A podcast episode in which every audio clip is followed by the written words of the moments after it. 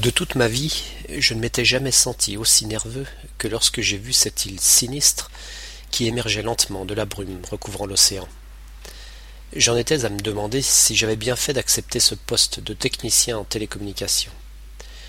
Lorsque j'avais décidé, il y a quelques mois, de poser ma candidature pour occuper ce poste sur la base scientifique Alfred Ford, sur l'île de la Possession, perdue dans l'océan Indien, en direction du pôle Sud, je savais que le travail serait extrêmement exigeant.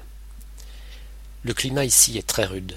L'île est exposée au vent qui amène régulièrement le froid du pôle Sud et la pluie des vastes océans et ce, trois cents jours par an en moyenne.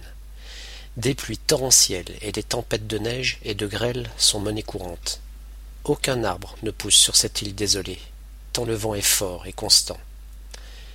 Sur ce sol volcanique, seule une végétation faite de mousse et d'herbes arrive à se développer, mais l'humidité est si importante que cette végétation est particulièrement dense.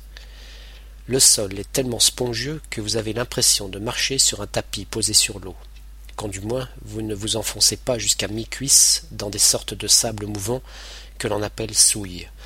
De nombreux torrents, surgis de nulle part, dévalent les nombreuses montagnes. On ne peut d'ailleurs pas réellement parler de montagne, puisque le point culminant dépasse difficilement les mille mètres. Cependant, étant donné que la base se situe quasiment au niveau de la mer, le dénivelé reste très important et apparaît même plus impressionnant du fait des pentes très raides des moindres collines. En ce matin froid et humide, je pouvais lire l'anxiété qui transpirait des visages de mes collègues. La même anxiété qu'ils devaient voir sur le mien d'ailleurs. Lorsque l'hélicoptère décolla et survola la baie, grouillante de manchots, ma nervosité disparut pour céder la place à une indescriptible excitation. Soudainement, un soleil étincelant transperça la chape de brouillard.